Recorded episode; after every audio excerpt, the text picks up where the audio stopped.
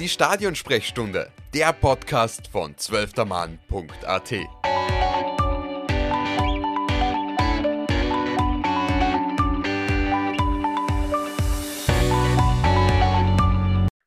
Hallo liebe Hörerinnen und Hörer und herzlich willkommen zu einer weiteren Ausgabe der ÖFB-Diskussionsrunde. Auch heute werden wir uns wieder intensiv über das Nationalteam und die vergangenen Länderspiele unterhalten. Und damit kommen wir auch schon zu unseren Gästen. Heute wieder mit dabei sind Redaktionskollege Tobias Kurekin. Hi, hi. Philipp Eitzinger vom Fußballblog Ballverliebt. Hallo. Mario Sonnberger vom Fußballmagazin Ballesterer. Servus. Und Taktikexperte Momo Kondi. Grüß Gott. Genau, dann würde ich zu Beginn gerne auf unseren Podcast mit Herbert Prohaska zurückkommen, den wir Anfang August veröffentlicht haben. Ähm, da hat er eine ganz spannende Aussage getätigt, und zwar, dass Ralf Rangnick bei einem Abstieg aus Liga A der Nations League, ähm, dass er da schon gewissermaßen unter Druck kommen könnte. Vielleicht hören wir da kurz nochmal rein. Die steht ja dann schon jetzt im Anfang Herbst oder so, dann schon einiges auf dem Spiel. Wir können zum Beispiel absteigen oder, oder äh, da in dieser Gruppe A drinnen bleiben. Und auch das wird dann schon wahrscheinlich bewertet werden. Äh, wenn wir absteigen, dann erhöht sich der Druck. Genau, und wie seht ihr das? Äh, steht Ralf Rangnick nach den Niederlagen gegen Frankreich und Kroatien, die, wie gesagt, den Abstieg bedeuteten, schon ein bisschen unter Druck?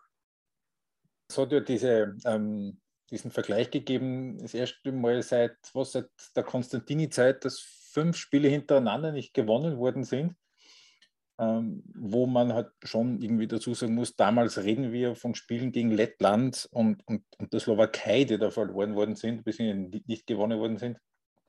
Jetzt reden wir vom Weltmeister, dem Vize-Weltmeister und dem EM-Halbfinalisten.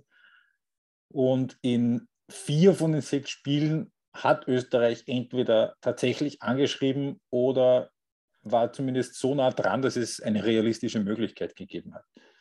Ähm, und man muss auch betrachten, zum Beispiel, was andere Nationen gemacht haben. Also Deutschland hat ein einziges Spiel gewonnen von den sechs. Äh, England, glaube ich, kein einziges. Ähm, die haben auch jetzt im sechsten Spiel das erste Mal äh, Tor aus dem Spiel heraus erzielt. Also bis dahin hat es genau zwei Teams gegeben, die kein Tor aus dem Spiel heraus erzielt haben. Das waren England und San Marino. Ähm, also es ist jetzt nicht so, dass die anderen alle irgendwie total überragend gewesen wären die, von denen man das erwarten konnte. Und Österreich war vernünftig nah dran, dass man schon alleine von den Ergebnissen her sagen kann, es war okay.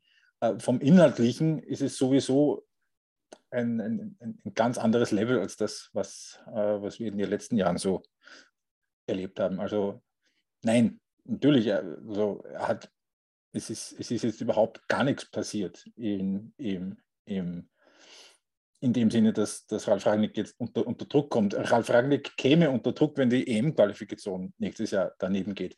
Aber ansonsten, ähm, das, das, das habe ich auch vor einem halben Jahr schon gesagt, also jeder österreichische Teamchef muss froh sein, wenn er ein paar Punkte aus der Gruppe holt und ein Abstieg ist einkalkuliert. Das hat man auch bei der Vorstellungs-PK vom, vom Ralf Rangnick damals schon beim ÖFB jetzt nicht explizit gesagt, aber schon relativ deutlich durchklingen lassen, dass das in der Nations League jetzt eigentlich sechs coole Testspiele gegen gute Gegner sind, von denen man sich nicht erwartet, dass genug Punkte zusammenkommen, dass man in der Gruppe nicht, nicht letzter wird. Also nee, überhaupt kein Thema.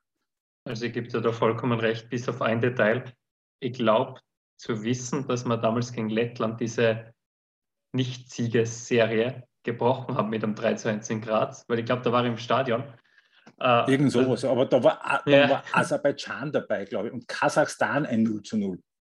Nein, nein, es war, es war schrecklich. Also von dem her, ähm, ja, sonst natürlich vollkommen in Zustimmung. Ich glaube, äh, das war damals ein bisschen überspitzt vom Frau Haske in unserem Podcast. Ähm, ansonsten glaube ich, wie schon gesagt, die Nations League hat auch nicht diese sportliche Bedeutung ähm, in der breiten Masse. Und ich glaube, ich, ich spreche jetzt meine Meinung aus und ich glaube, dass sehr viele Fans da vielleicht ähnlicher Meinung sind. Ähm, das, was wir jetzt in den letzten sechs Spielen gesehen haben, in vier davon, äh, mit Ausnahme dem Spiel in Kopenhagen und dem in Paris. Äh, das ist eine Entwicklung, die vielleicht vielen viel ist, in uh, sportlich bedeutungslosen Wettbewerb uh, Entwicklungsschritte zu sammeln, uh, positive Spiele zu sehen, wo was vorangeht, wo man einfach eine gute österreichische Mannschaft sieht, als wie man unter Foda ein Testspiel in Luxemburg 3-0 gewinnt und eigentlich zur Halbzeit sogar froh sein kann, dass man überhaupt führt. Äh, ich glaube, da hat man gar nicht geführt. Ich glaube, das ist 0-0 gestanden. Von dem her, natürlich verliert niemand gerne, aber ich glaube, unter Druck gerät Ralf Rangnick weder jetzt in irgendeiner Form sportlich noch in der öffentlichen Meinung. Ja, ja das sind halt die, die mittelfristigen Ziele, äh, liegen ja auch auf der Hand, genauso wie Kohler. Da gab es ja dasselbe. Kohler war, war Ende ähm, 2011 kam nach Österreich und man sagte, ja, die WM 2014 ist das Ziel unbedingt. Äh, wo dann irgendwie klar war, gut, das schafft er nicht. Dann war, die, war Österreich in Top 4, glaube ich, und das war völlig illusorisch, dass man da hinfährt. Und das Ziel war damals ja schon ganz, ganz offensichtlich die kommende Europameisterschaft 2016, wo der ganze Kaderaufbau äh, in, die, in, in die Richtung lief. Und so wie du sagst, Tobias, niemand verliert gerne. Und sicherlich hätte Österreich damals die WM 2014 mitgenommen, wenn es sich ausgegangen wäre, aber das Ziel war natürlich 2016. Und jetzt ist es ähm, ja, offensichtlich die EM, nur ist jetzt der sportliche Sprung ja noch viel größer, weil jetzt passiert genau gar nichts. Die Nations League hätte Österreich nicht gewonnen. Das Final Four kann man sich dann ausschenken. Und man ist unter Anführungszeichen abgestiegen. Ja, ja ich denke an und für sich, ähm, einerseits natürlich hat man gesehen, dass es ein paar Journalisten gibt, die einfach da was wirklich herbeireden wollen oder herbeischreiben wollen. Das sind Leute, die dem Ralf Rangnick von Anfang an nicht positiv gestimmt waren. Das sind die klassischen Leute, die in den Talkrunden gesagt haben, warum haben wir keinen Österreicher? Es muss ein Österreicher sein. Sobald er einen österreichischen Pass hat, ist er gut. Sobald er keinen österreichischen Pass hat, ist er schlecht. Ähm, diese Leute wollen das herbeitexten. Und ich glaube, das gelingt einfach nicht, weil die Fans da einfach eine andere Meinung haben. Und dementsprechend ähm, kann man das eigentlich darauf mal reduzieren. Der andere Punkt ist eben, ehrliche Frage, wie hat man sich das vorgestellt, wenn man dann quasi nicht absteigen will, ähm, ob es wirklich ein realistischer Gedankengang war, zu sagen, dass wir in der Gruppe bleiben. Und da möchte ich zwei Sachen anmerken. Und zwar erstens, ähm, es gibt halt schon zwei Länder, Ungarn, Schweiz, die halt in dieser Nations League äh, ein bisschen überrascht haben und dementsprechend haben sie schon einen Maßstab gesetzt den man halt auch nicht ignorieren darf. Das ist mir halt passiert. Auf Twitter hat mir wer geschrieben, naja, du sagst die ganze Zeit, die Gruppe ist zu stark, Österreich ist zu schwach. Was ist mit Schweiz? Was ist mit Ungarn? Und da habe ich gesagt, okay, das ist ein Punkt, den kann man stehen lassen, über den können wir vielleicht auch diskutieren. Und der zweite Punkt ist auch, ja, äh, am Papier hast du eben Kroatien, Frankreich, Dänemark, beziehungsweise Ungarn hat dann irgendwie Italien, Deutschland, England. Aber man muss halt auch bedenken, innerhalb dieser sechs Spiele waren ja auch unfassbare Formschwankungen dabei. Also allein Frankreich, es gab mehrere Frankreiche, gegen die man spielen konnte. Genauso gab es mehrere Deutschland-Nationalmannschaften und es gab mehrere Italien-Nationalmannschaften, gegen die man gespielt hat. Wo ich dann mir dann auch wirklich schwer tue, das zu erklären, wie es bei dieser Nationalmannschaften, bei dieser Nations League so unglaubliche Leistungsdiskrepanzen geben konnte. Also allein wenn wir Frankreich hin und, äh, hin und Rückspiel vergleichen, oder eben, wenn man da schaut ähm, äh, zu den Deutschen, wenn es mal lief oder wenn es mal nicht lief, äh, da waren auch unfassbare Formschwankungen dabei. Das heißt, es ist bei der Nations League auch zum Teil, sage ich jetzt mal, weil ich keine bessere Erklärung habe, auch alles ein bisschen gewürfelt, ein bisschen Zufall. Weil auch viel durchgewechselt wird, äh, was das Personal angeht, weil viel ausprobiert wird, wie es man halt früher in den Testspielen gemacht hat und weil und das muss man halt auch sagen, im Juni, die vier Spiele waren am Ende einer mega langen Saison und keiner wollte eigentlich wirklich da sein. Alle waren hin äh, und jeder hat irgendwie die Spiele noch absolviert, weil sie halt gespielt werden mussten, mehr oder weniger. Ähm, also das glaube ich schon, dass da auch das viel, viel mitspielt. Und was würdet ihr sagen zur Thematik Schweiz, Ungarn? Ähm, zur Thematik Schweiz sage ich, dass äh, grundsätzlich die Schweiz, äh, was die Nationalmannschaft angeht, durchaus ein Vorbild sein kann, sein könnte für Österreich. Also was, was, was, was die regelmäßige Teilnahme an, an, an Endturnieren angeht, weil man ähm, die sind jetzt doch eigentlich fast immer dabei. Man aber auch sagen muss, wenn die nicht dieses Hit and Run jetzt gehabt hätten gegen, äh, gegen Spanien, dann wären sie letzter und müssten heute absolut gewinnen gegen Tschechien, um nicht abzusteigen. Ähm, und Ungarn, das ist bis zu einem gewissen Grad einfach ein One-Trick-Pony. Also die können halt mega gut verteidigen und die, und die Gegner unmöglich in vernünftige Abschlusspositionen kommen lassen und können im Gegensatz zu manchen anderen Nationalteams, die auch üblicherweise in roten Trikots auflaufen, halt richtig gut umschalten und kontern. Ähm, das ist genau das, äh, die Art und Weise, wie dieses 4 zu 0 in Wolverhampton zustande gekommen ist im, im, im Juni, wo einfach die Engländer 80 Prozent Ballbesitz gehabt haben, keine Idee, wie sie in, den Strafraum kommen und viermal in Kontakt gelaufen sind. Ja, das ist ein guter Punkt im Endeffekt, weil das habe ich mir eben auch gedacht. Ich wollte eben vorsichtig sein, weil ich die Spiele nicht so genau verfolgt habe von Schweiz und Ungarn. Aber da war sich schon quasi mein erster Gedanke wäre, die haben jetzt nicht den Anspruch gehabt, da mitzuspielen im Ballbesitz, was wir unter Ralf auf jeden Fall haben. Darauf können wir dann eh zurückkommen.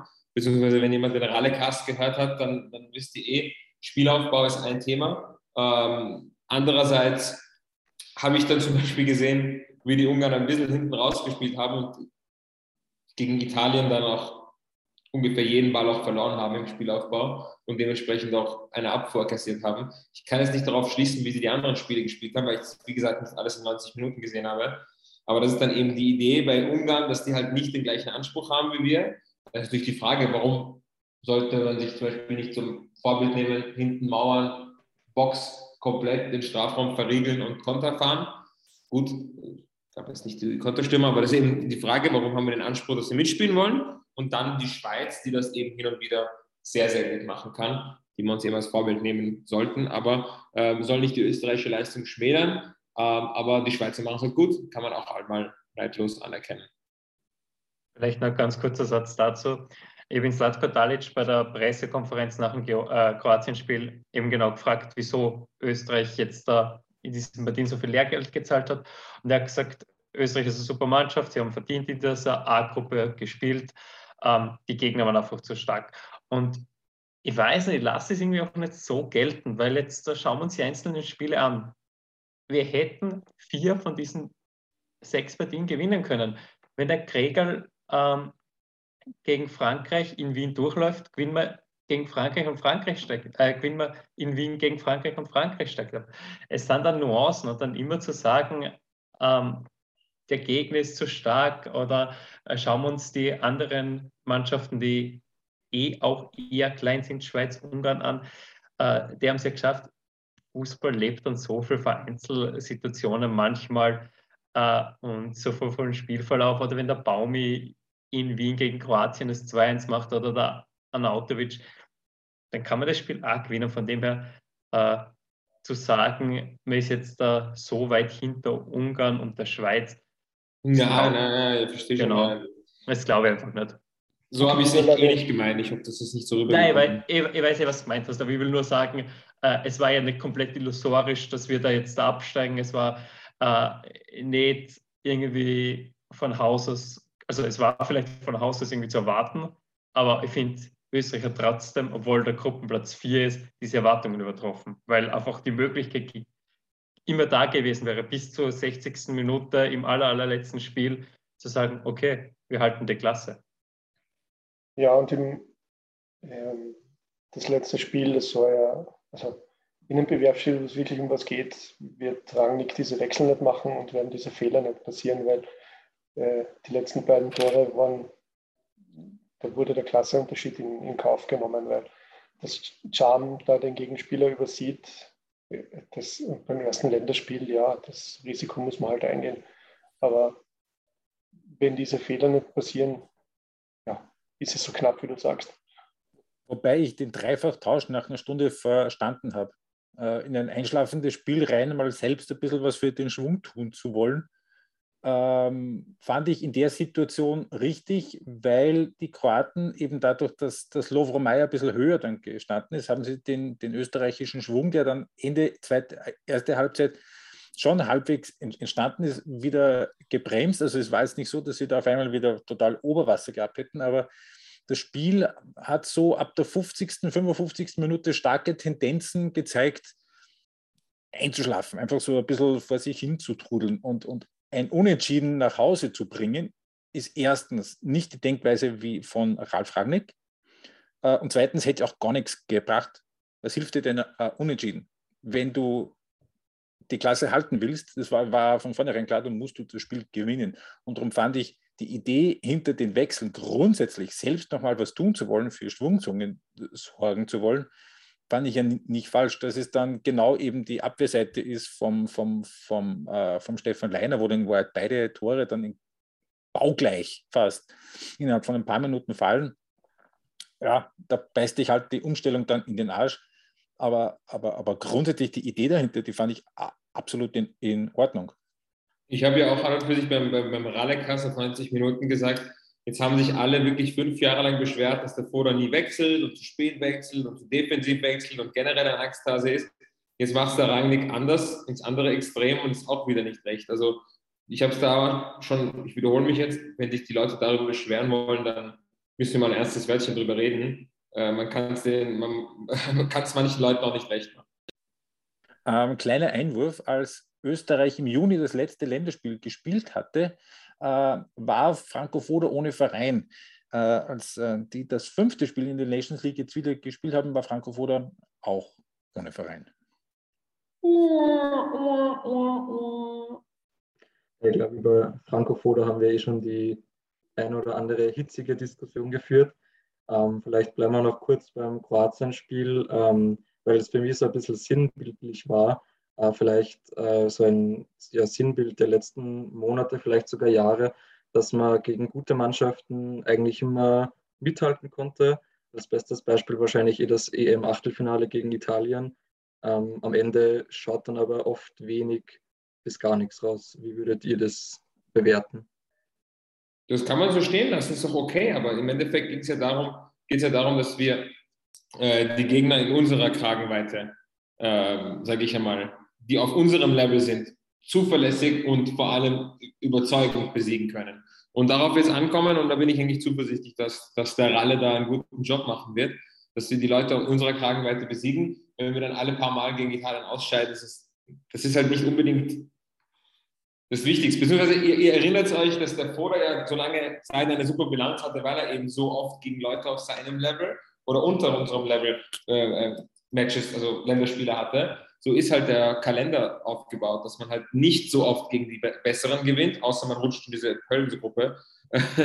Aber normalerweise ist es ja so, Franco Foda ist ja auch, glaube ich, so drei Jahre sehr gut gefahren, ohne gegen einen Gegner zu spielen, der irgendwie ganz oben war. Und dementsprechend brauchst du halt einen Trainer auch, der diese Matches zuverlässig und gut coacht. Und da bin ich halt zuversichtlich, dass wir gegen Gegner aus unserer, unserem Top, sage ich einmal, dass wir da einfach eine gute Rolle spielen werden und immer besser werden. Und dann kann man irgendwann oben anklopfen, natürlich. Und da ist natürlich jetzt auch spannend, wen man dann in der äh, M-Qualifikation da bekommt. Da ist jetzt 9. Oktober, glaube ich, ist die Auslosung. Österreich ist im zweiten Topf, äh, kann nicht spielen gegen Frankreich, kann nicht kommen gegen England, weil die dann eben auch im zweiten Topf sind. Ähm, also wir reden da jetzt von einem dritten, also der erste, der wird halt dann wahrscheinlich irgendwas Spanien oder Portugal oder Niederlande oder was immer sein. Ähm, aber gerade in dieser EM-Qualifikation ist ja dann entscheidend, was du dann machst gegen die aus dem dritten und dem vierten Topf. Und ähm, da muss man dann halt schauen, ob das dann jetzt blöd gesagt, ob das dann Mazedonien und Finnland sind oder ob man da vielleicht ein bisschen Pech hat und da kommt man gegen, keine Ahnung, Serbien und die Türkei oder Schweden, das absolut drin ist. Aber natürlich muss es der Anspruch sein, äh, sich als Österreich dafür die Europameisterschaft zu qualifizieren. Und ähm, was jetzt natürlich auch man im Hinterkopf behalten kann, was aber, glaube ich, hoffentlich nicht äh, ins Spiel kommt, ist, dass mit dieser äh, Platzierung äh, und, und, mit diesem Durchgang, den man jetzt in der A-Gruppe gespielt hat von der Nations League, hat man ja de facto äh, den Playoff-Platz, wenn es hart auf hart käme, ja eh schon fix. Zu 99 Prozent. Also nicht, dass ich mir wünsche, dass es darauf ankommt, aber es ist, es ist ähm, was, was halt vielleicht dann noch da ist, wenn man es wenn brauchen könnte. Und das ist eben auch so genau der Punkt, dass, dass wir es einfach unter Rangnick jetzt noch nicht gesehen haben und dann auch nicht gesehen haben werden, wie sie sich gegen diese Teams, also gegen die Serbiens und, und, und, und, und so weiter tun werden. Weil vor der, Weltme äh, vor der Weltmeisterschaft gibt es ein Länderspiel noch gegen Andorra, ähm, bei aller Liebe, aber das ist nicht unsere Kragenweite. Und gegen Italien. Und das ist halt dann wieder so ein Gegner, der quasi A-Gruppe Nations League ist. Ähm, das ähm, wird man dann halt sehen im März, wenn es dann losgeht. Ne? Aber wie der Momo sagt, und da bin ich auch dabei, also ich bin ja eigentlich zuversichtlich, dass jetzt nämlich auch der Ralf Rangnick in diesen sechs Spielen viel gesehen hat, wie, wo jetzt wirklich die Problemstellen sind, und die sind ja offensichtlich, und ähm, wie man um diese Pro Problemstellen ein bisschen drumherum spielt. Also sprich äh, Außenbahnen und ähm, Zehnerposition. Und das habe ich auch bei mir in der Ballverliebt-Geschichte dann geschrieben, sinngemäß, also das ist ein Problem, das sich nur dann einfach lösen ließe, wenn Ralf Ragnick ein Zauberer ist und sich jetzt einfach bis März ähm, zwei, drei gute Außenverteidiger schnitzt oder herzaubert. Ähm, ja, er ist aber kein Zauberer, er kann sich keine herzaubern, wo, wo keine sind. Und darum braucht es halt eben Strategien, um da rundherum zu spielen. Und da glaube ich, hat der Ralf Ragnick jetzt in diesen, diesen sechs Spielen doch einiges gesehen, ähm, wie es ähm, nicht geht und wie es unter Umständen doch gehen könnte. Ich glaube, so versöhnlich war man wirklich noch nie mit dem Teamchef, weil der Teamchef hat davor Franco Foto geheißen. Ähm, gebe ich vollkommen recht. Äh, was ich zu diesem Thema gegen größere Mannschaften gewinnen sage, ich habe das erste Mal irgendwie das Gefühl, dass das in den nächsten Wochen, also Wochen natürlich nicht, Monaten, Jahren passieren kann, dass wir uns dahin entwickeln. Und das ist genau das, vielleicht das Allerwichtigste, dass man Ralf Rangnick zutraut, einen Entwicklungsschritt, beziehungsweise ich traue den zu, einen Entwicklungsschritt mit dem Nationalteam zu machen, dass wir, wir haben vorher schon ein bisschen über Schweiz, Ungarn und so geredet, dass wir auch so etwas wie die Schweiz werden, einfach ein Fixstarter bei Turniermannschaften und nicht immer zittern müssen, wenn es in der Quali geht und das ist vielleicht sogar das, was Ralf Rangnick am ersten mitbringt derzeit oder am neu an dem ist. Aber wenn man, auf seine, äh, wenn man genau zuhört in Pressekonferenzen oder anderen Interviews, er sagt immer, das Ziel ist ganz klar bei der Euro 2024 so weit wie möglich zu kommen. Er sagt nicht, da qualifizieren wir uns mal. Gleich diese, dieses Narrativ aufbauen, da sind wir sowieso dabei wir sind Österreich und Österreich spielt bei einer Europameisterschaft gleich mit, was vor ein paar Jahren komplett illusorisch war. Oder also wir müssen auch sagen, 2021, ähm, da ist die Quali jetzt auch nicht nach dem Wunsch verlaufen mit einer Niederlage gegen Lettland und gleich zwei Niederlagen zum Auftakt gegen Israel und Polen. Ralf Rangnick verspürt zumindest diese Aufbruchstimmung. Okay, das haben wir dabei da fährt der Zug drüber und dann schauen wir, was passiert. Und dann werden wir so weit kommen, weil, ja, weil da irgendwas da ist, weil er da einen Plan hat und er wird sich auf jeden Fall gut einstellen. Und ich finde das, ich lasse mich da total anstecken. Vielleicht bin ich viel zu euphorisch, vielleicht bin ich viel zu begeistert derzeit und ich werde bitterböse enttäuscht werden und in einem Jahr nehmen wir einen Podcast auf, in dem ich weine, weil ich gerade das erzähle. Aber habe das erste Mal seit ganz langer Zeit wirklich wieder diese Euphorie, da wächst was an sich, da wächst was. Vor allem, ja, ich sehe das auch dabei, ähnlich. Entschuldigung, äh, vor allem, wir sind dabei, weil wir gut genug sind, um dabei zu sein. Und nicht, wir sind dabei, weil die anderen in der Gruppe einfach noch blinder sind. Das ist es nämlich auch. Das ist eigentlich das Ziel von Österreich, ist es nicht überall dabei zu sein, sondern einfach so zu spielen, wie es der Kader hergibt. Wenn man irgendwann einmal äh, keine Schlüsselspieler auf irgendeiner Position hat, wie es uns jetzt ja auch fehlen, naja, dann wird man Qualifikation wahrscheinlich nicht schaffen. Aber das war das große Problem unter Foda auch, dass der Kader weiter unter den Möglichkeiten gespielt hat. Und das ist eigentlich das Ziel unter Rangnick äh, zu reparieren. Dass man dann nicht immer Weltklasse-Verteidiger haben wird wie in Alaba, ja, das ist halt in der Natur der Sache. Aber wie in der Diskussion um Foda ja eh schon mehrmals gefallen ist von unterschiedlichsten Seiten in den nächsten Jahren, müsste man uns eigentlich keine Sorgen machen. Also theoretisch die nächsten zwei, drei Turniere, Europameisterschaften sowieso, WM klappt vielleicht auch. Sollte man dabei sein.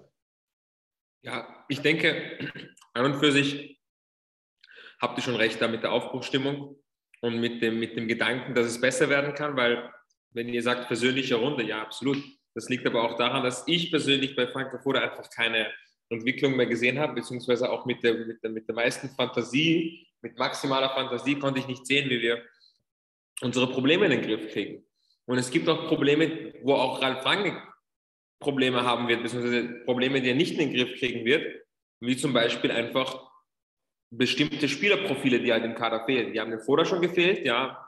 Punkto Stürmer, der Tiefe wirklich beackert, den haben wir nicht, werden wir auch nicht kriegen.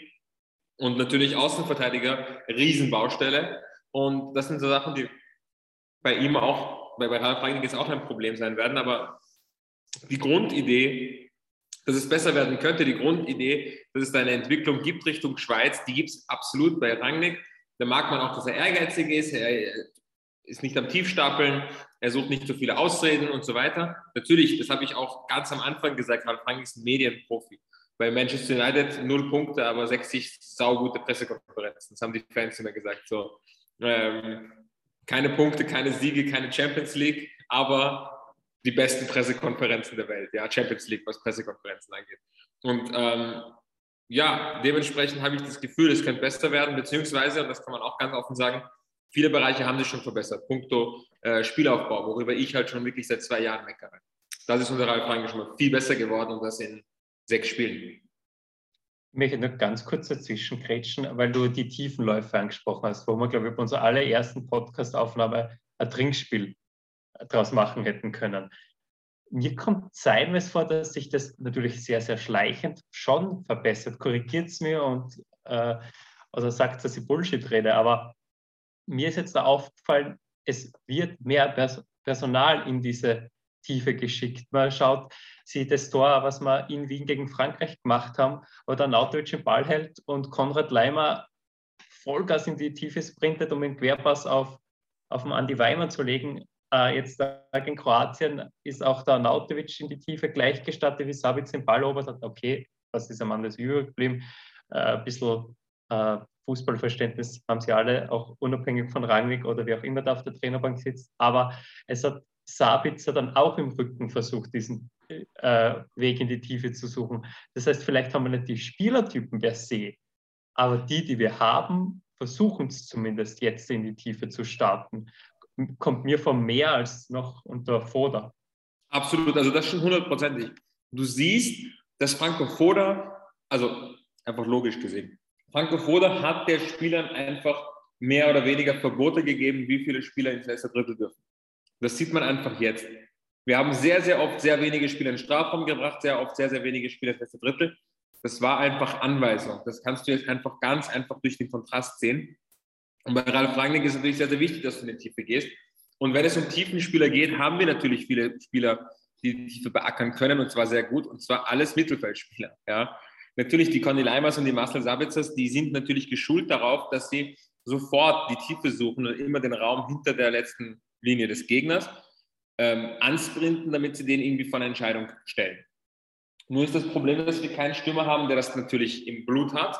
Trotzdem sieht man bei Gregoritsch, sieht man bei Anautovic einfach eine, eine ganz klare Tendenz, dass sie, auch wenn sie es nicht so gut können, konsequent machen. Da habe ich eben den Vergleich gebracht am Rallecast mit, dem, mit den Gabeln. Ja, wir haben nicht die, wir haben nicht alle Gabeln, wir haben nicht das beste Werkzeug, aber wir geben unser Bestes, ja.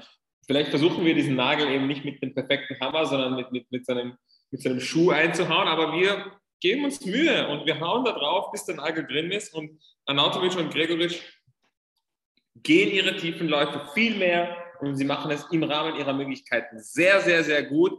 Wie gesagt, wir haben leider keinen natürlichen tiefen Sprinter, dessen ganzes Spiel sich darum dreht, einfach immer den Gegner zu entwischen im richtigen Moment und immer den Raum hinter der Abwehr zu bedrohen, damit der Gegner auch immer sich denken muss, verdammt, wenn ich nicht eine Sekunde in den Rücken schaue, ist er weg, weil im Umkehrschluss bedeutet das auch für, sage ich mal, das Red Bull-Spiel, aber generell für den modernen Fußball, wenn der Gegner die ganze Zeit Angst hat, dass hinter ihm was passiert, kann man natürlich auch zwischen den Linien, also vorm Verteidiger, den Raum bespielen. Weil vorher war es oft so, der Gegner wusste, hinter ist nichts Das heißt, da konnten sie auch die an und für sich gut angetragenen Pässe zwischen den Linien super verteidigen, weil im Endeffekt weißt du ganz genau, wann es raus muss. Du weißt ganz genau vom Timing her, wenn du hingehen musst, weil was soll er sonst machen? Drüber schlagen? das will ich sehen. Ja? Das ist dementsprechend, äh, brauchen wir die Tiefenläufe noch mehr in Zukunft und da fällt mir eben aus der Junior Adamo, der natürlich auch nicht der Heilbringer ist, ja, der kann auch nicht alles perfekt, ähm, fällt mir da niemand ein oder bin ich einfach gespannt, wie Ralf Rangnick das lösen wird. Und eine Lösung, ein Lösungsansatz ist, dass wir ähm, den Ball besser halten. Und deswegen habe ich auch die letzten zwei Jahre gesagt, Leute, da kommt, da wird kein, da wird kein ähm, äh, äh Patson Dacker oder, oder, oder jetzt fällt, jetzt fällt, mir keiner von den ganzen Red Bull-Stürmern ein. Aber habt eben Wie? Noah Okafor. Okafor oder vorher war Dacker da, wer war noch alles da? Ähm, Manet und diese ganzen. So ein Spieler wird es nicht aus dem Erdboden rauswachsen. Holland. Dementsprechend. Bitte? Holland. Wer? Erling Holland. Erling Holland, ah ja, klar. Ich bin noch ein dummer Mensch, echt. Erling Holland, so ein Kick, ganz guter Kicker. Habt ihr schon mal gehört? Erling Holland, schon mal gehört? Ich, ich gebe euch einen Der Tipp. Name ist geläufig. Ein Geheimbau. Schaut's mal nach, schaut's mal nach. Geht's auf aber, YouTube mal ein. Doppel-A, Und nachdem so einer nicht aus dem Boden rauskommt, muss man sich irgendeinen Alternativweg raussuchen. Und das ist meiner Meinung nach, dass man den Ball länger in den eigenen Reihen halten kann. Und da habe ich einfach keine Entwicklung unter Futter gesehen. Und das haben wir jetzt unter Ralle, wie ich so schön sage, auf jeden Fall. Aber korrigiere mich, wenn ich mich täusche, aber der Gregoritsch hat jetzt in Freiburg schon nochmal einen massiven Schritt gemacht in den zwei Monaten, oder? Ja, unglaublich. Also mich hat er so überrascht. Ich habe es mir einmal gedacht, beim Auftaktspiel Schalke gegen Gladbach in die Rückrunde, wo Schalke dann Marco Rosas Gladbach zerlegt hat und Gregoritsch in seinem ersten Spiel ein Tor geschossen hat, da habe ich mir gedacht, hui, da ist Potenzial. Leider ging es dann leider nicht weiter und ich habe den Gregoritsch vielleicht zu früh abgeschlossen. nach Augsburg. Ja. Augsburg hat es ja auch geschafft, den Ricardo Pepi zu zerstören. Ne? Frage, wie schlecht geht es deiner Karriere? Boah, ich muss zurück nach Augsburg. Puh. Also, schlimmer wird es nicht. Der Hinti ist der Einzige, der Augsburg überlebt hat, oder? Ja. Naja, dann, ist aber so vom. Stimmt. Dann so war ja auch irgendwie, der, der hat sehr Glück gehabt, erst außerhalb von Augsburg gefunden. Der gefällt mir aber gut in das Team. Ausgezeichnet. Kontext. So, so ein bisschen gerade jetzt in dem, in dem Spiel ist Kroatien, wo sie die Dreierkette gespielt haben, zum Teil so ein bisschen so richtig fast liberohaft, wie er dann rausgerückt ist, wenn es brenzlig geworden ist und sich dann irgendwie doch in die Zweikämpfe dann geschmissen hat, bevor es wirklich dann brenn, brenzlig wird. Der hat nämlich eine gute Spielübersicht. Der, also auch, auch der, der hat in Lens richtig gewonnen in dem einen Jahr, wo er jetzt da, da, da, da drüben schon ist. Total, und wir müssen ja den, äh, den Hinteregger ersetzen, jetzt in Sachen ähm, Spielübersicht ausspielen. Und von den Verteidigungsqualitäten sowieso hat sich äh, dann so irgendwie äh, un, äh, unentbehrlich scheinbar schon gemacht. Kurzes Wort noch zum Gregal. Ähm, das finde ich nämlich total richtig, was ihr sagt. Sie hat einen super Schritt gemacht äh, in Freiburg. Und das eine Tor, was der Momo auf Schalke angesprochen hat, das war, glaube ich, nachher wirklich sein einziges Tor im Schalke-Dress. Der hat die ganze Rückrunde sonst nicht getroffen. Das war, glaube ich, so wenn ich mich da recht bin, ich hoffe.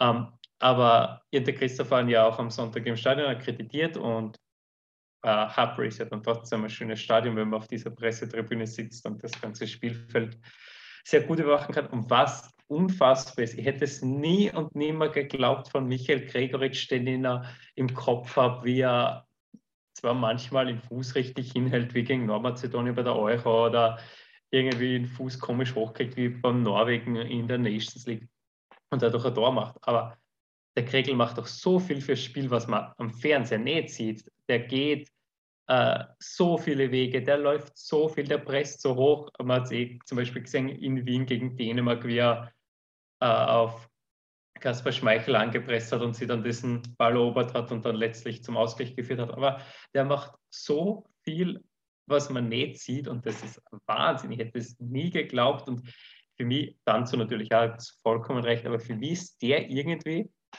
der größte Gewinner oder vielleicht sogar irgendwie so die größte Überraschung bisher im Nationalteam unter Rang liegt, weil ich irgendwie nicht glaubt, dass der so super funktioniert, wie er derzeit funktioniert, auch wenn er als Stürmer nur ein Tor in sechs Partien hat. Aber es geht nicht nur um Tore und vielleicht wenn wir vor beim Tiefenlauf waren, ich habe es vorher kurz angesprochen, wenn der gegen Frankreich in Wien durchrennt, macht er sein zweites Tor und wir steigen nicht ab, aber ja, das ist wieder das Problem mit den Tiefenläufen. Das ist vielleicht ein gutes, Sorry. Vielleicht ein gutes Überbleibsel der Ära Foda, weil äh, ich hatte eigentlich immer den Eindruck, dass Foda ja eigentlich schon eine, eine Nahentreue gefressen hat, an, ähm, einen Nahen gefressen hat an äh, Gregoritsch, wo mir immer unbegreiflich war, warum er den äh, eingeholt hat. Aber wäre der unter Foda nicht immer dabei gewesen, wäre er jetzt auch unter dem Radar, glaube ich. Also ja, dem hat das tatsächlich genutzt. Danke, Foda. Damit wir etwas finden. Ähm, eine andere Person, die mich überrascht, ist Marko Anatovic tatsächlich, weil dass er in dem Alter mit den Anforderungen noch einmal so sich reinlegt, das hätte ich nicht gedacht. Ähm, by the way, ein anderer großer Spieler hat nicht geschafft, sich einzustellen auf Ralf Rangnick, Cristiano Ronaldo, was uns natürlich zeigt, dass Marco Anatovic größer ist als Cristiano Ronaldo, was ich aber immer schon gesagt habe. Das ist aber auch nichts Neues. In der Runde weiß das jeder. Äh, Marco Anatovic hat das besser angenommen, die, mit dem neuen Trainer quasi sich nochmal neu zu erfinden als Cristiano Ronaldo. Das nochmal ganz kurz festhalten. Wobei der Marco eben auch weiß, dass er nicht grö größer ist als die Mannschaft, in der er spielt. Und das ist, das ist ein wichtiger Unterschied. Er ist Rekordnationalspieler, er ist größer als alles, er ist größer als Österreich. Ich mache Spaß. Cristiano Ronaldo ist auch nicht größer als United, den wollten sie fünfmal loswerden im Sommer. Aber ja, das, ja, das wissen wir, aber das wusste er offenbar nicht. Ja, gut, er weiß vieles nicht, ja.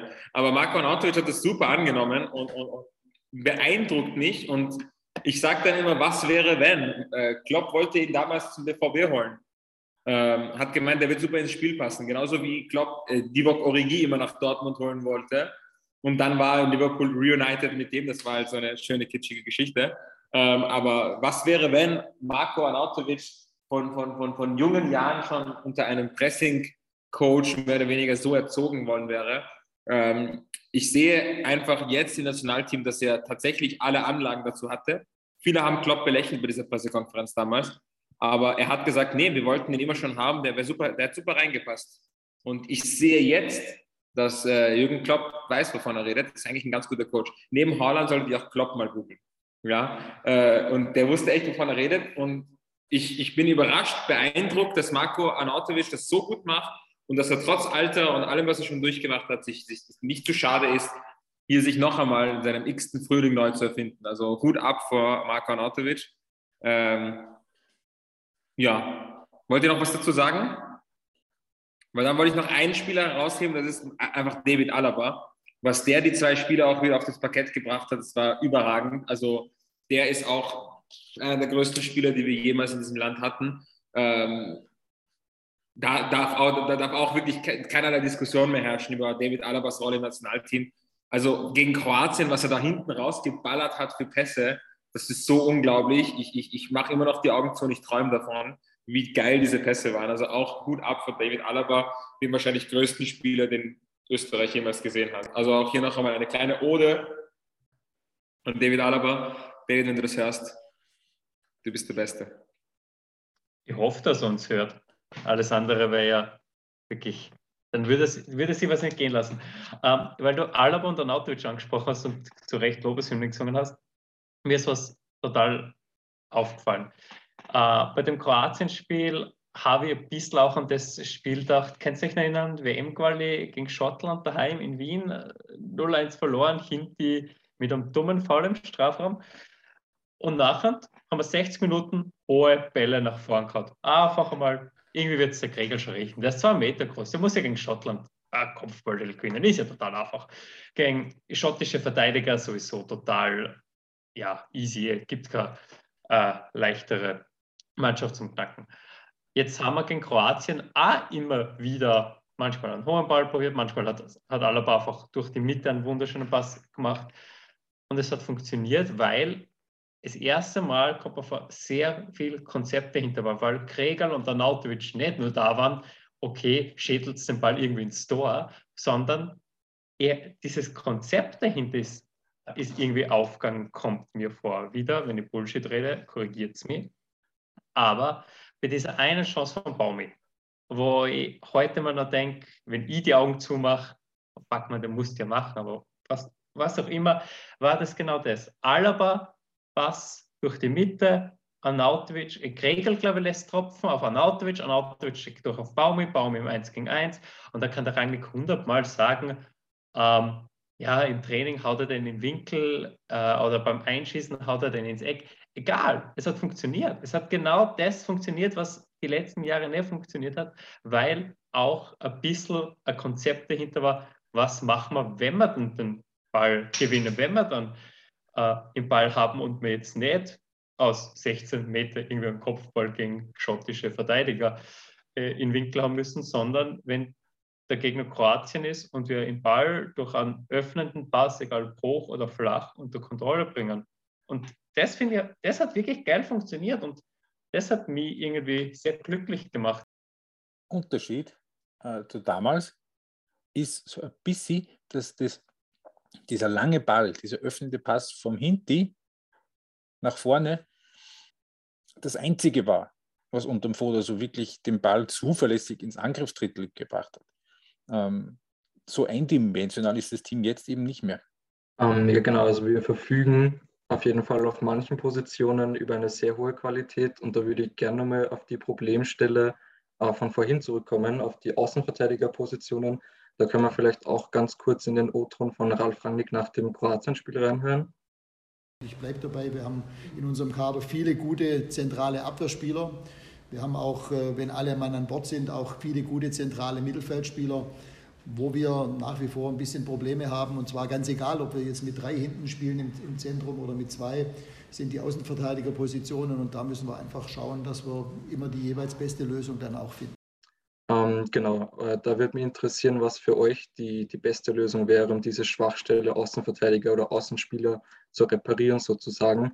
Ähm, ist da eigentlich in Zukunft oder in den nächsten ein, zwei Jahren die Dreierkette die einzige Option oder wie seht ihr das? Die beste Option wäre die Spielfeldbreite von 65 auf 40 Meter zu verringern. Also Football. Und Raphael Holzhauser wieder einberufen, eindeutig. Ähm, ich hätte gesagt, wir sollen ähm, sehr viel mit Luis Enrique reden, damit er diesen einen Plan umsetzen kann, dass man als Nationalspieler jedes Jahr die Nation wechseln kann und dann einfach schauen, dass wir einen Linksverteidiger abwerben, beziehungsweise schauen, ob man irgendwelche so Pflanzen kann, so im Garten wachsen lassen kann, weil sonst fällt mir nichts Großartiges ein. Das ist wirklich eine Riesenbaustelle. Im Sturm kann ich dir noch sagen, okay, vielleicht könnte man dann Julian Adamo irgendwie auf Schiene kriegen in den nächsten Jahren, wenn er im Verein zum Einsatz kommt. Aber was die Außenverteidigerposition angeht, bin ich wirklich ratlos. Es was auch cool ist, weil ja ewig lang äh, Alaba nicht dort spielen durfte, weil der Platz links außen schon besetzt war, weil es Alaba noch Linksverteidiger gespielt hat. Jetzt spielt er immer Linksverteidiger und äh, darf dort auch nicht spielen. Aber rechts gab es immer schon das Problem. Ja, das ist äh, sehr irritierend eigentlich. Das Blöde ist, dass man wirklich nur Notlösungen haben. Also jetzt natürlich, Stefan Leiner ist gelernter Rechtsverteidiger, das ist schon klar, aber das ist halt, äh, das ist halt alles gerade ein bisschen schwierig bei ihm in, in, in Mönchengladbach. Und ähm, sonst hast du wirklich nur Leute, die eigentlich aus der Offensive eher kommen oder aus dem Zentrum eher kommen. Also Valentino Lazaro ist jetzt nicht der, der geborene Außenverteidiger und, und Marcel Sabitzer, obwohl er es jetzt wirklich recht patent gemacht hat, ist halt auch kein linker Wingback. Und, und ähm, wie es der Kollege Sander im Rallecast gesagt hat, der Ulmer ist halt uralt ähm, und wird auch nicht jünger. Und ich muss jetzt ehrlicherweise sagen, ich bin jetzt nicht ganz so bewandert, was, was, was da ähm, so in den, in den U-Teams so so nachkommt. Aber ich habe mir das gedacht, bei der U19 EM auch, die jetzt im, im Sommer war, da sind einige dabei, die wirklich kicken können und die wirklich, wo ich überzeugt bin, dass die eine, eine, eine, eine halbwegs eine Karriere vor sich haben, aber da ist auch irgendwie keiner davon ein Außenverteidiger. Also ich habe es vorher schon gesagt, vielleicht, vielleicht einen Brief an den Harry Potter schreiben, dass der einen Herz zaubert. Ja, aber den Ansatz, den wir hatten, war schon richtig. Ja? Also unabhängig von der Außenverteidigerposition ist es natürlich erstrebenswert, wenn wir Dreierkette spielen, weil wir einfach so viele unfassbar geile Innenverteidiger haben und das, obwohl Martin Hinteregger einfach seine Karriere beendet hat. Darüber haben wir auch nicht geredet, weil letztes Mal haben wir auch alle gemeint, so, ja, dann kommt Hinti zurück, dann bist du noch besser in der Innenverteidigung. Ja, gut, in der Zwischenzeit ist der weg, weißt du, jetzt ist er in Sirnitz, ja. Aber wir haben auch sehr, sehr viele Mitspieler. Und Stürmer. Stürmer, genau. Ähm, und bei der Wiener Viktoria ist jetzt irgendwie, egal, egal. Ähm, wir haben saugute Innenverteidiger. Und wenn wir es schaffen, diese drei immer konstant einzubringen, dann ist es natürlich viel besser, als wenn wir dann irgendwie immer irgendwelche Notlösungen auf der Außenverteidigerposition haben. Wenn, wenn wir Wingbacks haben, wenn wir Wingbacks haben, dann haben wir natürlich auch mehr Flexibilität, ja. Es ist ähm, mehr möglich, sage ich einmal. Dementsprechend sollte Ralf Rangnick schauen, dass er die Dreierkette konstant einbauen kann. Ja, das wird wahrscheinlich die größte Aufgabe für Ralf Rangnick, da für dieses Problem eine Lösung zu finden. Äh, eine kleinere Diskussion hat es dann auch noch nach dem Kroatien-Spiel gegeben um die Torhüter-Position. Äh, in den sechs Länderspielen haben Heinz Lindner und Patrick Penz jeweils dreimal zum Zug kommen dürfen. Äh, wie würdet ihr da die Leistungen bewerten? Ja, Penz hat äh, gezeigt, warum er schon längst ins Team hätte gehört. Er eignet sich ja am besten für das Spiel, was, was Rangnick spielen lassen oder für jedes Spiel mit dem spielenden Tormann. Die Probleme von Benz sind einfach ähm, zweierlei. Das erste, richtig, ist die Körpergröße, die sich nie mehr ändern wird. Und das zweite ist die vielleicht davon auch beeinflusste Vereinswahl, weil ähm, Reims kann bei einem Sprungbrett, das es sein kann, vielleicht spielt er eh in zwei Jahren in der Premier League, aber das kann jetzt noch nicht das Nonplusultra für einen österreichischen Teamgoalie sein. Gleichwohl sehe ich ihn schon als Nummer eins, einfach weil er, ja, Heinz Lindner ist, hat seine Qualitäten, aber wenn man wirklich vom, vom Thema Fußball ausgeht, ähm, und dann vergleicht man Bachmann und Donnarumma und Pence, dann ist Pence vor den beiden anderen. Also speziell ja. bei, Donnarumma, bei Donnarumma letztes Jahr tat es mir nicht weh, äh, den Spielen zu sehen, weil fabulöser Tormann, keine Frage, aber äh, Fußball wäre es mit dem Fuß. Äh, ich glaube, dass es die Torwartposition so die eine ist, wo es eigentlich wurscht ist. Äh, und wenn du bei raus spielst, weil, weil da bekommt er auch was zu tun. Und, und ich, ich halte das gar nicht, gar nicht groß für negativ. Wichtig wäre einfach nur, dass er in einer vernünftigen Liga regelmäßig spielt. Ob das jetzt beim, wenn wir beim Thema Frankreich sind, ob das jetzt Reims ist oder, oder, oder Marseille oder wurscht. Hauptsache, er, er spielt. Und er hat es eben auch in den, in den Spielen, die er jetzt im Nationalteam gemacht hat, gezeigt, dass es überhaupt keine Diskussion geben kann, eigentlich, wer die Nummer eins in Österreich ist. Das kann nur Patrick Penz sein. Hm, also ich weiß nicht so recht. Die Tormann-Position ist schon etwas, was ich kritischer sehe als ihr, weil Patrick Penz, soweit ich weiß, ja seinen Stammplatz wieder verloren hat die letzten Wochen. Er war ja einmal auf jeden Fall auf der Bank. Einmal, das letzte Mal vor der Länderspielpause. Genau, jetzt stell dir vor, er verliert seinen Stammplatz, ist auf der Bank, hat sich ja auch, sorry, das muss man sagen, verpokert. Der war ja ewig lang vereinslos genauso wie der Freisi, ja, wo ich im Endeffekt ganz und gar nicht verstehe. Da, da könnte mir auch ein bisschen weniger äh, kuschelig sein zum Rangnick. Das verstehe ich ja ganz und gar nicht, dass er nicht den Freisel auch einen der Spieler hat spielen lassen. Das fand ich eine Sauerei. Ähm, weil der Freisel, das war klar, dass er ohne Verein ist. Und für die scheiß Nations League hätte ihn der Rangnick spielen lassen können, dass er sich zumindest einmal herzeigt, hätte er auch eine viel bessere Chance gehabt, einen Verein zu finden, statt zu warten, bis er Last Minute bei Bielefeld runterkommt. Aber gut, ähm, ich bin großer Fan von Martin Freisel. Ich finde es ein super Tormann. Und ähm, Patrick Penz natürlich auch mit allen Defiziten, die wir angesprochen haben. Nur stell dir vor, der spielt jetzt eben ab, äh, nach der Länderspielpause wieder nichts. Er ist dann degradiert zum zweiten Tormann. Heinz Lindner müsste ihm auf die Sprünge helfen, ob der Stammspieler ist dieses Jahr, weil er hat ja auch einen Konkurrenten bekommen. Ich glaube, den, den ähm, Hitz, den zweiten Tormann von Dortmund hat er dann quasi. Ja, das, das er ist zu, er ist zu Sion gewechselt und spielt dort. Ah, okay, er ist dann gewechselt, genau, weil er hat einen vor die Nase bekommen, er spielt da eh. Ähm, danke dafür. Aber ich stelle dir vor, der Patrick Penz ist nicht da, der Freisel hat sich, musste dann auch e ewig lang warten, ist es gerade eben bei Bielefeld. Also ich sehe schon, dass das wieder ein Riesenproblem wird oder eine Riesenbaustelle wird, schon zum x-ten Mal. Und äh, da muss ich halt ehrlich sagen, dass unsere Torhüter sich uns nicht, sich nicht so geschickt anstellen am Transfermarkt, wie ich finde. Was ich ganz spannend weil du den Freisel ansprichst, äh, Rangnick hat ja damals wieder einen Einberuf hat gesagt, es spielt jeder dieser drei Keeper. und gespielt haben dann nur Linden und Pence. Das habe ich auch nicht ganz verstanden, weil das war dann auch irgendwo unfair gegenüber äh, Freisel und die Klasse von Linden und von Pence. Ja, also ich finde beide eigentlich gute Tormänner. Ihr habt es richtig gesagt, der Linden ist jetzt nicht so der perfekte Fußballer. Auch ansonsten hat er nicht wirklich eine Lobby. Es hat dann immer auch wieder mehr oder wenig äh, dann immer ein bisschen Gerüchte gegeben, dass das menschlich auch nicht so gut klappt hat. Weiß nicht, wie sehr das eine Rolle spielt prinzipiell kann man mit Pence derzeit schon zufrieden sein im Team, aber natürlich, die Frage ist, wenn er den Stammplatz verliert, was macht man dann? Bachmann hat das letzte Mal in einem Interview gesagt, er spielt jetzt da in der Form seines Lebens und wird nicht berücksichtigt. Bei der Euro war er dabei, wo er nicht in der Form seines Lebens war.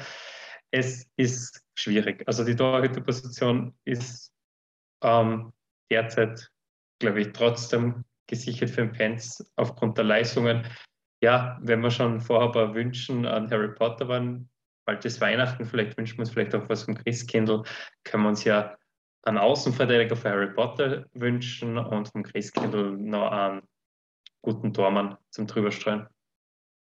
Ich möchte der Vollständigkeit halber sagen, natürlich, wenn, wenn, wenn Ralf Rangnick ankündigt, dass Freise spielen wird und er dann am Ende nicht spielt, können wir halt auch nicht hinter die Kulissen blicken. Vielleicht ist irgendwas passiert, das weiß man dann nie. Was ich weiß, ist, dass der, dass der Freise ein knallharter Typ ist, der sich kein, kein Blatt vom Mund nimmt und auch mal richtig einen raushauen kann. Vielleicht ist da irgendwas passiert, dass das dann nicht geklappt hat mit seinem Debüt. Ich fand es sehr schade, weil es einfach offensichtlich war, wie viel er davon profitieren würde. Jetzt, wo er bei Schalke nicht verlängert wird, am Markt ist, dann eben Nations League, keine Ahnung, gegen Dänemark, äh, Frankreich oder Kroatien ein Spiel spielt, gut spielt. Das hätte ihn halt in andere Sphären katapultieren können. Und man muss ja nur auf Transfermarkt schauen. Er war halt schon bei zwei, drei richtig krassen Vereinen auch im Gespräch in, in La Liga und hat dann im Endeffekt nicht geklappt. Und vielleicht wäre das genau der Push gewesen, der, den er gebraucht hätte. Ähm, ja, da müssen wir halt schauen, ob wir vielleicht wieder in Zukunft ein Nachwuchstalent haben, was sich in, die, in diese Position bringen kann. Und bis dahin muss man halt schauen, dass wir den Trainer von Reims irgendwie anrufen und, und, und, bestechen, dass er ja nicht den Pence auf die Bank setzt. Ich muss, halt, muss ich mal googeln, was der so, was der so gern hat, dann, dann, dann kümmere ich mich darum. Frage Hegel. Naja. Oskar, wir kennen ihn eh noch von Salzburg. Also. Ich weiß jetzt zwar auch nicht, was er gerne hat, aber vermutlich wird er gerne gewinnen. Damit schaut es nicht so gut aus gerade. Also wer weiß, wie lange wir noch den Herrn äh, berücksichtigen müssen. Ja. Er mag vor allem offenbar zweieinhalbstündige Trainingseinheiten in der prallen Sonne. Äh, das, das, das habe ich letztes Mal gehört, dass es unmöglich ist, unter dem Typen sowas wie ähm, vernünftigen, eine vernünftige Trainingssteuerung äh, einzutrichtern. Das, das, das war, glaube ich, auch bei, bei, bei, bei Celta de Vigo, wie er war, war, war das da offenbar halbwegs ein Problem und das ist jetzt bei Rans auch. Ich glaube, das hat sogar der Patrick Benz selber in einem Interview gesagt, dass er total erstaunt ist über diese massive Intensität, ähm, dass da wirklich also über mehrere Stunden hinweg und nichts mit Intervall, sondern einfach nur stundenlanges Gibben. Ähm, ja.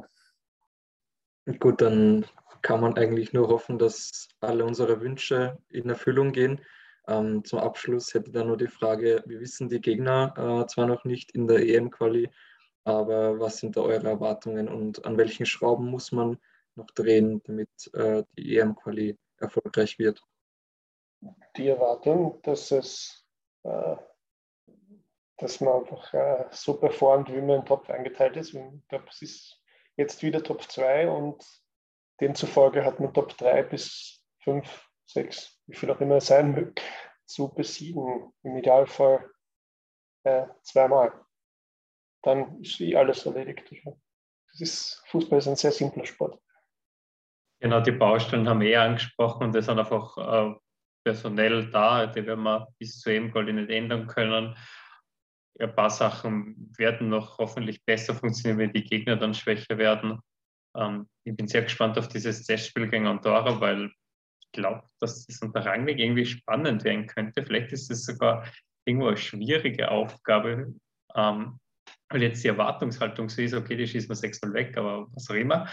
Und die Erwartungshaltung für die Euro ist eindeutig, wir fahren dahin und dann äh, müssen wir uns Ziele abstecken, dann müssen wir schauen, wie die Quali war, aber also Platz zwei mindestens und äh, was irgendwie so spannend ist wie heute.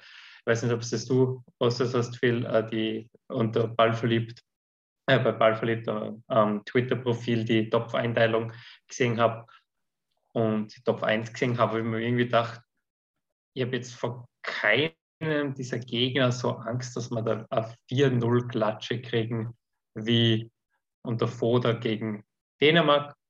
Und ich weiß nicht, ob wir alle Spiele gewinnen werden. Ich zweifle es. Ich weiß nicht, ob in allen Spielen punkten werden, aber es ist irgendwo im Bereich des Möglichen mittlerweile. Und was meine ganz, ganz große Hoffnung ist, dass wenn wir jetzt auch ein Spanien aus Top 1 gezogen bekommen, wird das ein geiles Fußballspiel werden für einen neutralen Beobachter. Und das ist einfach irgendwie wieder schön, dass man sich auf Fußballspiele des Nationalteams freuen kann und vorher nicht weiß, okay, da werden wir jetzt 90 Minuten so viel Cola trinken müssen, dass wir nicht nebenbei einschlafen, weil wir haben ja, ja bisschen Red Bull auf dem Platz sozusagen. Ähm, na, es wird bis zu einem gewissen Grad darauf ankommen, auch wer dann eben aus dem dritten Topf kommt. Also das also vermutlich äh, diesem dritten Topf werden sein Schweden, Slowenien, Rumänien, Montenegro, Albanien, Island, Armenien und Irland. Also es müsste jetzt vielleicht gerade nicht Schweden sein. Ähm, davon abgesehen habe ich eigentlich auch hier vor, vor, vor niemandem wirklich Angst.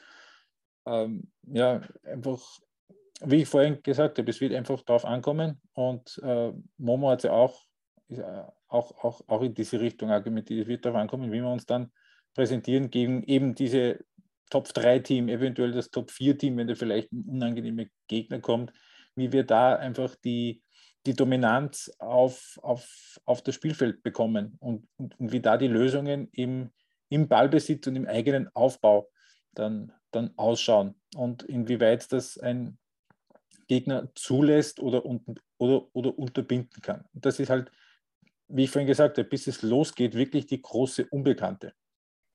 Und was natürlich noch spannend wird, äh, ist, dass seit langem äh, wieder mal sehr, sehr viel sich tun kann in der Mannschaft, weil der Foda eigentlich eine recht komplette Mannschaft von Kolle übernommen hat und sich in den letzten Jahren eigentlich sehr wenig oder, oder sehr, sehr tröpfelweise nur was geändert hat im Kader, wo ich jetzt das Gefühl habe, das könnte äh, ganz schnell, ganz massiv gehen.